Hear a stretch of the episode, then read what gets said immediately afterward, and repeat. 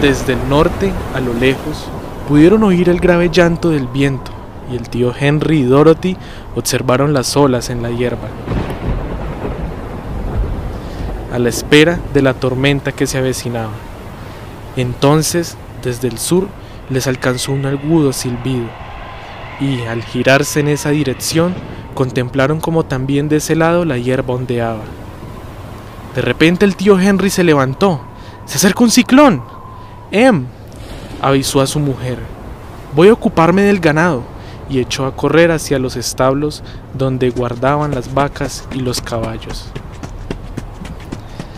La tía Em abandonó su trabajo y se acercó hasta la puerta. Bastó un vistazo para comprender el peligro que se acercaba. Dorothy, rápido, gritó. ¡Corre al refugio! Toto se liberó de los brazos de Dorothy y se escondió debajo de la cama de donde la niña intentaba recuperarlo. La tía Em, muy asustada, abrió la trampilla del suelo y bajó por la escalera, desapareciendo por el pequeño agujero oscuro. Finalmente, Dorothy consiguió atrapar a Toto y siguió a su tía, pero a medio camino el ulular del viento arreció y la casa comenzó a temblar tan fuerte que Dorothy perdió el equilibrio y se encontró sentada en el suelo. Entonces ocurrió algo curioso. La casa dio dos o tres vueltas sobre sí misma y lentamente comenzó a elevarse. A Dorothy le dio la impresión de estar en un globo.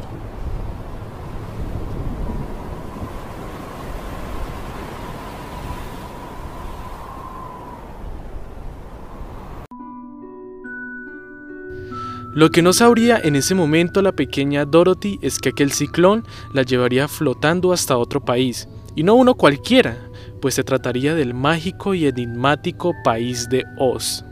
Hace exactamente 121 años, el escritor estadounidense Lyman Frank Baum publicaría una de las historias infantiles más famosas del siglo XX, El maravilloso mago de Oz. Se convirtió en todo un icono cultural, un estandarte de las historias de fantasía y hasta el día de hoy sigue siendo un referente de la literatura universal.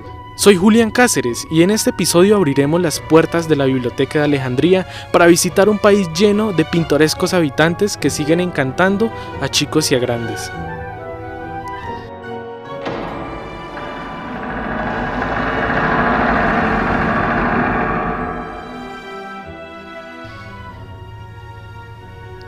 La historia nos sitúa en los extensos campos de Kansas con nuestra protagonista Dorothy Gale, quien es una huérfana de 14 años que vive con sus tíos Henry, Emma y su perro Toto. Lo cierto es que un día cualquiera un catastrófico tornado llega hasta la granja de Dorothy y como ya lo narramos al principio de este podcast, en medio de ese angustioso momento, la niña correría detrás de su perro para salvarlo, sin darse cuenta que su casa había empezado a elevarse por los aires con ella adentro. Ya dentro de la casa, Dorothy estaría viajando con los vientos por casi un día, hasta que de repente habría de caer en una tierra que no era para nada su gris Kansas. Al salir de su casa, Dorothy se da cuenta que ha caído no solo en un lugar desconocido, sino literalmente sobre una persona, cuyos pies apenas sobresalen de las bases de su hogar, mostrando unas llamativas zapatillas de plata. Pronto se topa con una mujer y un grupo de personas muy pequeñas y particulares, quienes se identifican como habitantes de un país llamado Oz. Durante la charla, que entablan, la mujer dice ser una buena bruja, líder de la región del norte, la cual está muy dichosa al ver que su eterna rival, la bruja malvada del oeste, descansa eternamente bajo una enorme casa. De todas formas, Dorothy no deja de estar confundida, no sabe en qué lugar se encuentra y extraña mucho a sus tíos, por ello interroga a la bruja con mil preguntas para saber cómo solucionar su situación. La bruja le explica lo siguiente. En este país, el país de Oz, existen cuatro regiones distinguidas por los puntos cardinales, la región del norte, sur, este y oeste. Cada región está liderada por una bruja, hay dos buenas y dos malas. Y en el centro del país se halla la gran ciudad Esmeralda, conectada con las otras regiones por un camino de ladrillos dorados, hogar del poderoso mago de Oz. Oz puede hacerlo todo, nada escapa a sus incomparables poderes. Si hay alguien capaz de ayudarla, definitivamente es él. Con esta información en mente, nuestra protagonista y su fiel compañero peludo Toto se embarcan en una aventura por este mágico país. En el camino conocerá a otros tres entrañables compañeros, el espantapájaros, el hombre de hojalata y el león cobarde, cada uno con un conflicto personal que busca resolver igualmente consultando a Oz. El espantapájaros quiere un cerebro para dejar de ser tan estúpido y poder ayudar a, los demás con su inteligencia. El hombre de hojalata alega haber perdido hace mucho tiempo su corazón junto con su cuerpo y desea recuperar por lo menos su corazón para ya no ser simplemente una fría hojalata. Y por último, el león cobarde, justo como dice su nombre, quiere ser igual de valiente que los demás miembros de su especie Odia tenerle miedo a todo y no poder hacer nada. Su mayor sueño es vencer su cobardía para por fin desempeñar su rol como rey de la selva. Y así, finalmente parte el grupo de amigos hacia una aventura que los hará recorrer casi todo el vasto país de Oz en busca de lo que cada uno anhela.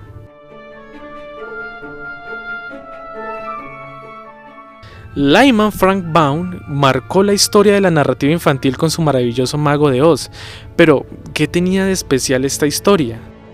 Pues para comienzos del siglo XX las historias infantiles eran en su totalidad de influencia europea. Los niños de todo el mundo solían encontrarse en sus cuentos para ir a dormir con castillos, princesas, dragones, brujas, grandes caballeros y otros elementos del folclore del viejo continente. Por otro lado, Frank Baum nos traería con su Mago de Oz una historia localizada en territorio estadounidense, además de llevarse a cabo en el tiempo presente del autor. Es cierto que aún conserva ciertos elementos europeos como las brujas y los magos, pero de todas formas construía sus personajes con rasgos muy característicos de la cultura norteamericana. La novela hablaba muy enfáticamente acerca de los sueños, el propósito que nos impulsa cada día a vivir y el autoestima. Aunque bueno, otros académicos hablan de que esta historia fantástica era en realidad una metáfora súper elaborada de la situación económica del país a principios de siglo. Sea cual fuese el trasfondo que se esconde detrás de cada línea, lo cierto es que en vida Frank Baum solo admitiría que su historia no era más que un bello cuento infantil.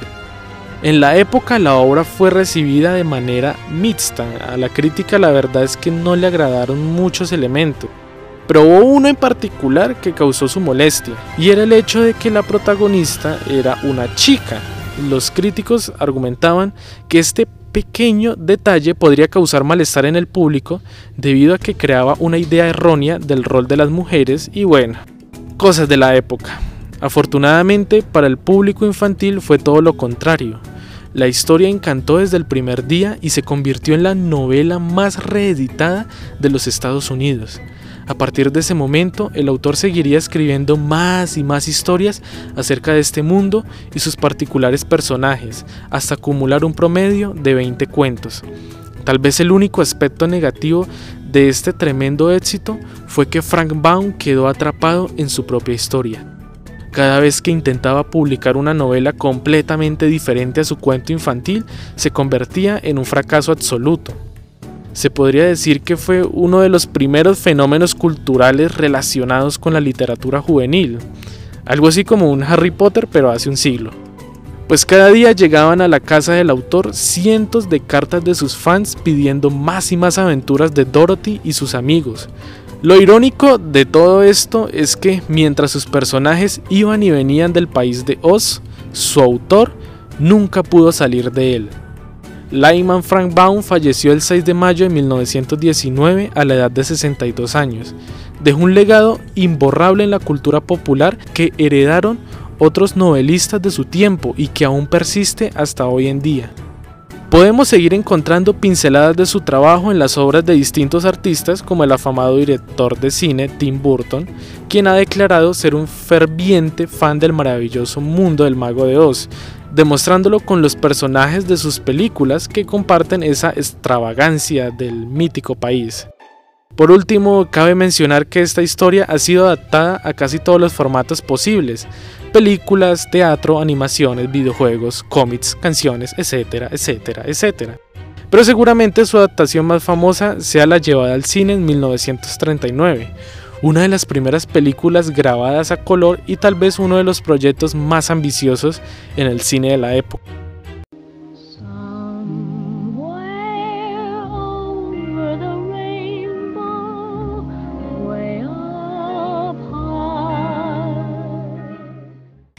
Para despedirme, los dejo con una de las mejores enseñanzas que ha dejado Dorothy para la eternidad.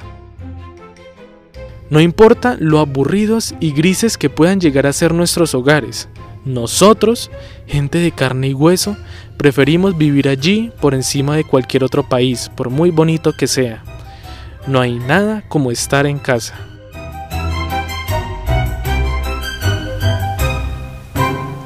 Hasta aquí ha llegado nuestro recorrido por las estanterías de la Biblioteca de Alejandría. Recuerden siempre tener un libro cerca y nunca perder el hambre por conocer cada día más. Sigan escuchando la Biblioteca de Alejandría en Spotify y SoundCloud. También pueden seguirme en el Instagram como arroba la-biblioteca de Alejandría. Allí pueden comentar qué les está pareciendo este podcast y hasta sugerirme qué otras obras abordar. Por ahora, la biblioteca cierra sus puertas.